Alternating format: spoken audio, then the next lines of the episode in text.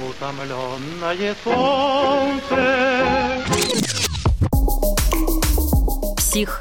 Фак. Привет, это «Психфак» — подкаст о ментальном здоровье современного общества. Авторы и ведущие — журналист Даша Орлова, это я, и психотерапевт Юлия Дердо. Привет. Мы отвечаем на самые актуальные вопросы и помогаем решать психологические проблемы. Наш проект создан студией «Эфир». Если вы тоже хотите стать подкастером и записывать собственные аудио и видеоподкасты, жмите на описание этого выпуска и найдете подробную информацию о том, как с нами связаться.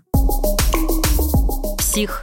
Фак. Вот я, кстати, увидела у тебя в одном из последних постов вот эта история про то, что ты смогла выйти из какого-то замирания uh-huh. и насладиться солнцем uh-huh. и какими-то новыми ощущениями.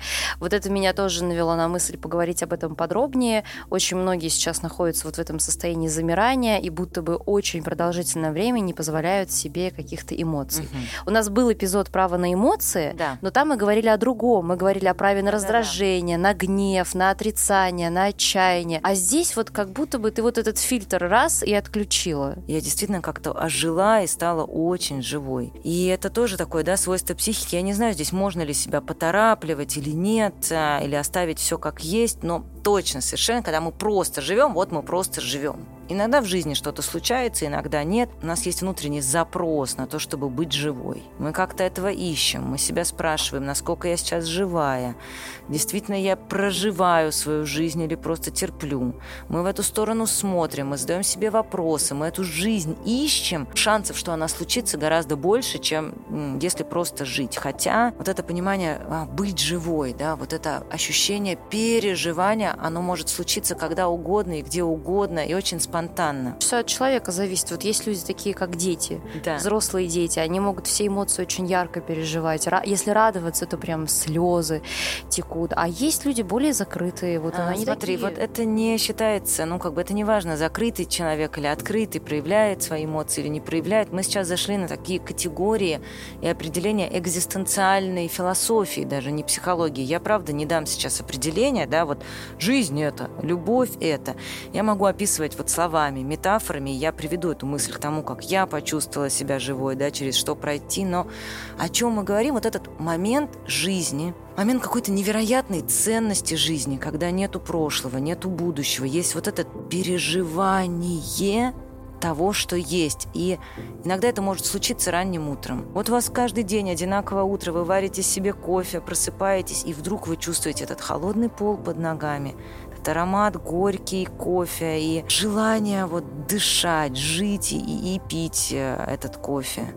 Иногда это, это очень часто происходит, это переживание жизни при соприкосновении с музыкой, с искусством, но оно не работает специально.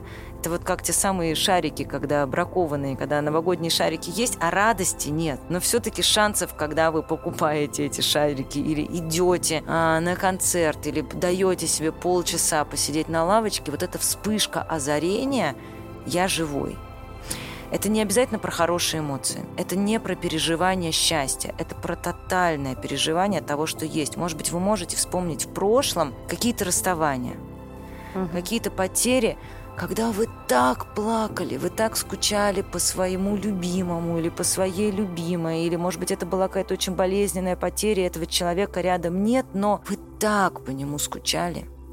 Вы так про него плакали, и в этих слезах было столько благодарности от того, что он был в вашей жизни. И это смешивалось с этой болью потери, и вы понимаете, что вот я сейчас и переживаю отношения с ним. В этот момент даже потерю эту не так жалко. Вот я много жалела, что какой ужас, моя жизнь разрушена, и мои планы разрушены, и работать я не могу. И вдруг это переживание, что а вот так есть, и это есть у меня одна жизнь.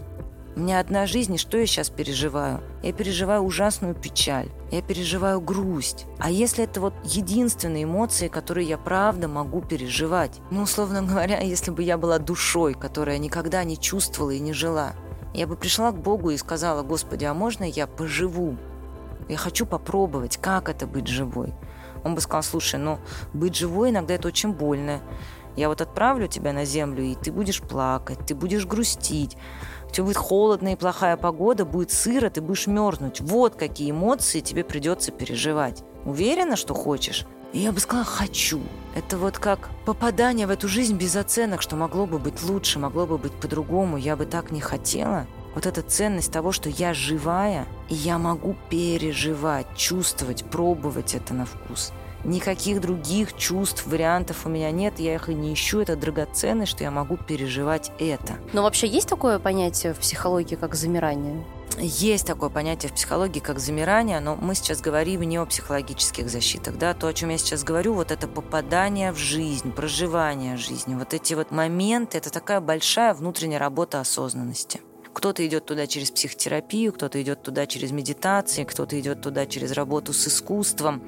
По большому счету мы в целом не очень живем, мы как бы спим.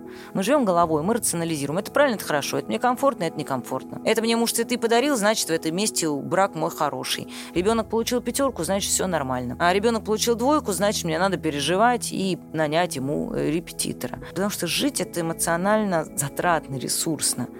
Но Самые драгоценные моменты в жизни – это правда, когда мы попадаем туда, когда мы переживаем эту жизнь, когда мы переживаем эту двойку ребенка с благодарностью за то, что есть ребенок, и есть двойка, и есть планы на будущее. И вот это я так сейчас нервничаю, мне так это сейчас страшно, или мне так это хорошо. Когда перестает возникать вопрос, я правильно поступила или неправильно. Я поступила так. И то, какая я сейчас, это последствия моих поступков. Потому что если бы раньше я поступила по-другому, например, не знаю, не вышла бы замуж, не родила бы ребенка, то была бы совершенно какая-то другая я. Другая.